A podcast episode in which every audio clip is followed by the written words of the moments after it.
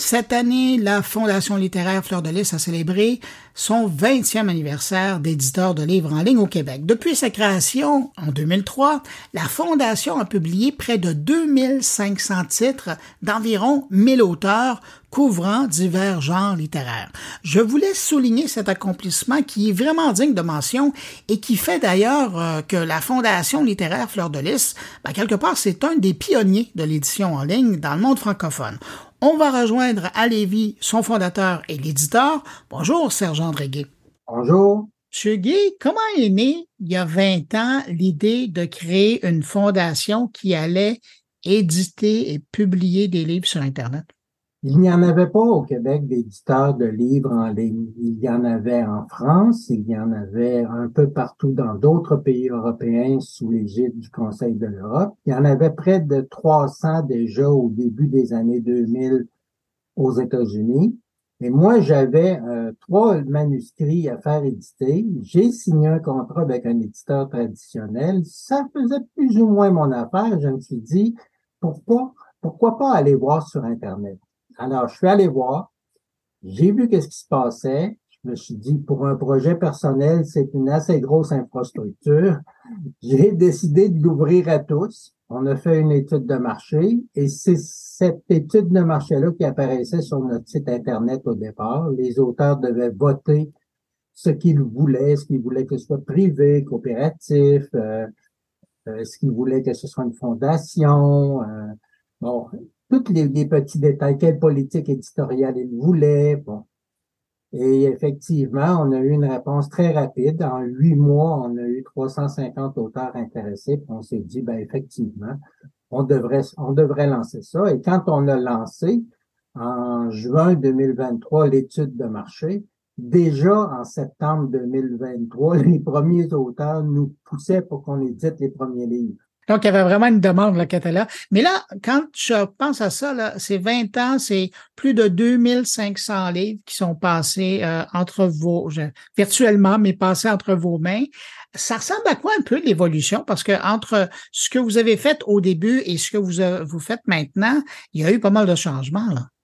Ah oui, il y a eu beaucoup de changements. D'abord, euh, quand on était très accessible financièrement au début, et euh, au fur et à mesure qu'on s'est développé, euh, vous savez, euh, quand on, est parti en retard, hein, on est parti après les autres éditeurs en ligne dans d'autres pays, puis à ce moment-là, on a vu qu'il y avait des plaintes, des insatisfactions des auteurs et des écrivains qu'on a voulu nous corriger dans notre contrat d'édition.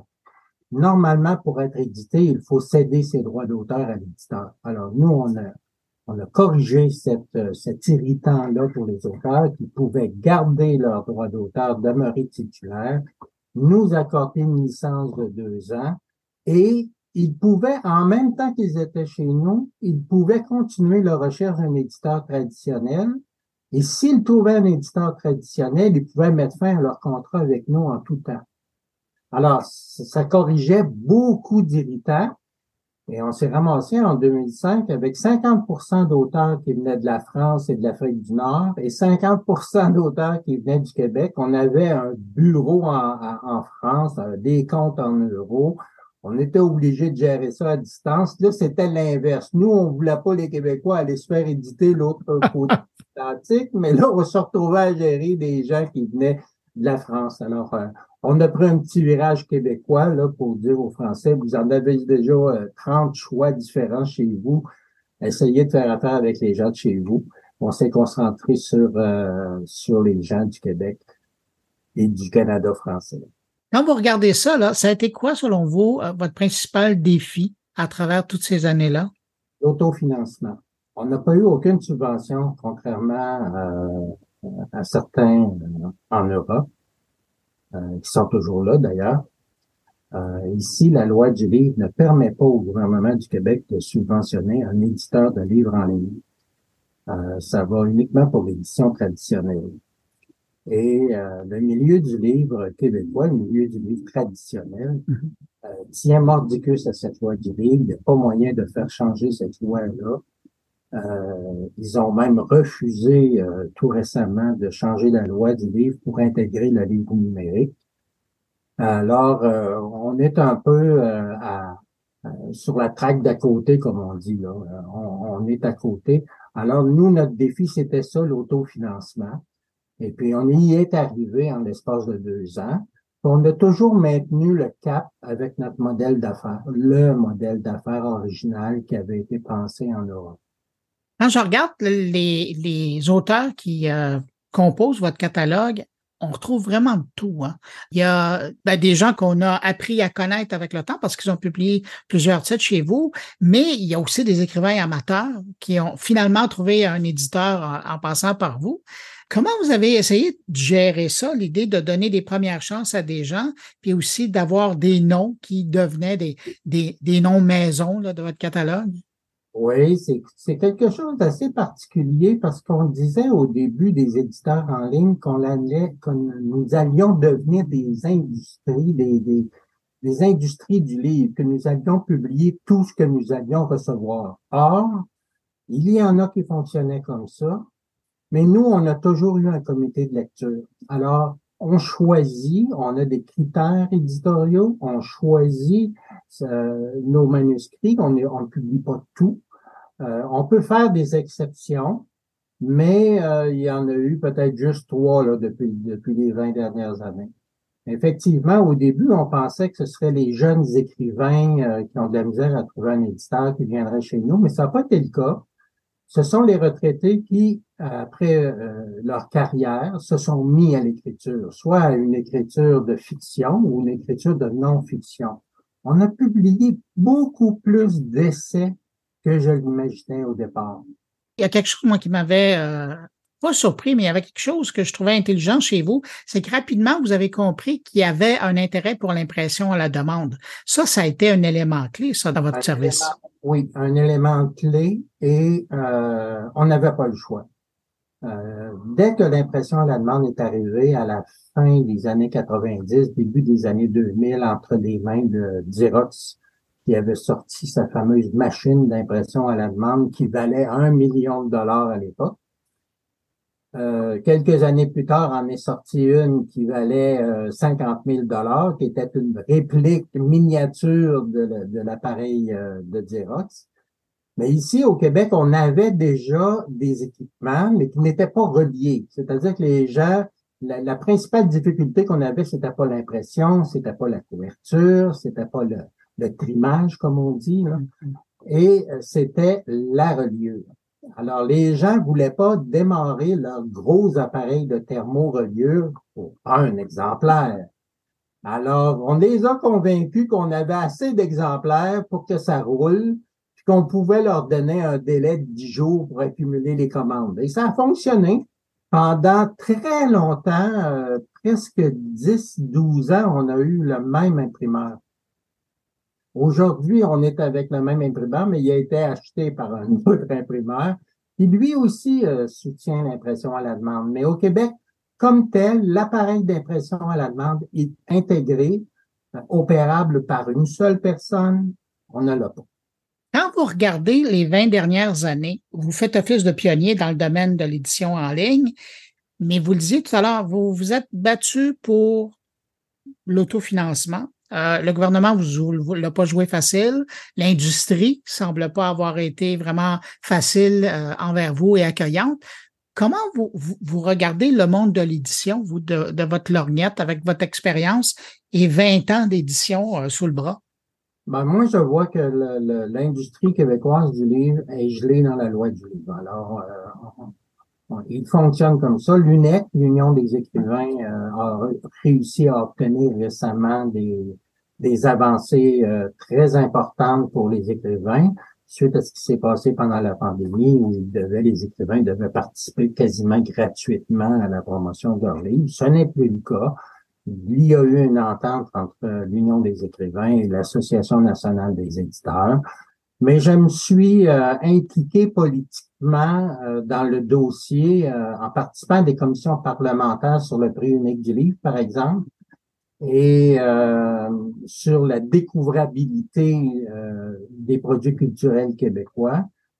Mais euh, c'est un monde qui ne bouge pas rapidement, qui a besoin énormément d'apprentissage pour être capable de comprendre ce, à quoi on les invite. Alors, moi, au bout de 20 ans, je me dis effectivement, l'édition en ligne demeure une solution pour tous ceux qui ont de la difficulté à trouver un éditeur. Hein. Le nombre de manuscrits refusés est encore à 90% et ce n'est pas parce que les manuscrits sont mal écrits ou euh, euh, ou que c'est pas intéressant au départ. Souvent, ce sont des critères commerciaux. On n'en vendra pas assez.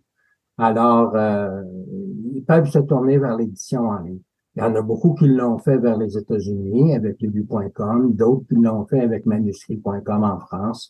Mais quand ils découvrent notre fondation, ils sont avantageux. Vous mentionnez euh, en France. Il y avait d'autres joueurs qui, étaient dans le décor. Vous les mentionniez euh, au début de l'entrevue. Après, dans tout ce paysage-là, il y avait beaucoup de, j'allais dire, d'artisans, d'éditeurs qui, comme vous, se sont lancés dans le domaine. Puis après, il y a eu des gros joueurs. Je pense à Amazon, notamment à Apple, qui sont lancés dans le monde de l'édition, qui ont donné des outils aux gens qui voulaient se lancer, qui, voulaient se relever les manches, là, et éditer à compte d'auteur. Est-ce que ça, ça a été quelque chose qui, qui a été, euh, qui a été difficile pour vous? Ou est-ce que c'est pas vraiment un concurrent parce que c'est pas le même type d'auteur qu'ils vont chercher? Ce n'est pas que c'est pas le même type d'auteur, c'est surtout que c'est très gros comme, comme machine. Hein? C'est, et c'est des formats euh, fermés, comme on dit. Hein? Les livres numériques, c'est des formats fermés. Ce ne sont pas des livres numériques que vous achetez. Ce sont des livres numériques dont vous obtenez euh, la permission d'accéder qui demeurent sur leur serveur, que vous ne pouvez pas télécharger vous-même. Donc, ça vous prend l'Internet. C'est pas la même chose qu'une qu'une euh, qu'un livre numérique tel qu'on le concevait indépendamment de, de, son format, soit en PDF, en EPUB ou encore en livre web euh, qui peut exister. Non, nous, on n'a rien senti de spécial quand ces gens-là sont entrés en ligne avec leur offre d'édition. Mais euh, ce qu'on voit, c'est que plus c'est gros, plus c'est difficile d'obtenir des renseignements sur les ventes, sur les redevances auprès des auteurs, les, les auteurs auprès de l'éditeur. Puis euh, ça, euh, ça a grandement ennuyé, mais ils offrent un service qui, euh, qui, qui, répond à une certaine demande, c'est sûr. en terminant, comment vous voyez l'avenir de l'édition en ligne? Oh, je vois, elle est pérenne. Euh, ça, je suis très heureux de ça. Euh, notre principal compétiteur qu'on a tous connu tous les deux, euh, manuscrit.com, est toujours là. Euh, je suis très heureux que le modèle d'affaires persiste à assurer le succès de, des maisons d'édition en ligne. il n'y a pas beaucoup d'argent à faire avec ça, mais c'est profitable pour payer un ou deux salaires. Bon, je sais que chez manuscrit.com, ils étaient déjà 30, il y a 30 employés il y a, il y a une certaine, un certain nombre d'années. Ils ont été rachetés. Bon, euh, mais le concept lui-même est pérenne. Il va demeurer. Il va y avoir des gens qui vont arriver, qui vont offrir des nouvelles choses. Il y a eu euh, au Québec une, une, entreprise qui offrait euh, la rédaction d'autobiographies, mais uniquement en ligne, avec l'impression à la demande. Alors ça, c'est des expériences qui sont intéressantes, mais sans le support gouvernemental, c'est plutôt difficile. Il faut y mettre beaucoup de temps, beaucoup d'attention. De, euh, il faut consacrer presque sa vie entière de travail à cette question-là pour être capable d'atteindre l'autofinancement. Dans votre tête, à quoi ressemble l'avenir de la Fondation Fleur de Lys? Alors, la Fondation Fleur de Lys, écoutez, moi, je viens d'arriver à 65 ans. Euh, J'ai 66 aujourd'hui. Alors, euh, je suis un peu sur ma lancée de retraite. Mais j'ai toujours dit, jamais la Fondation littéraire Fleur de Lys va disparaître. Ne serait-ce que regarder les archives, on a encore des pages qui datent de 2002 avec notre vieux, notre vieux logiciel front page.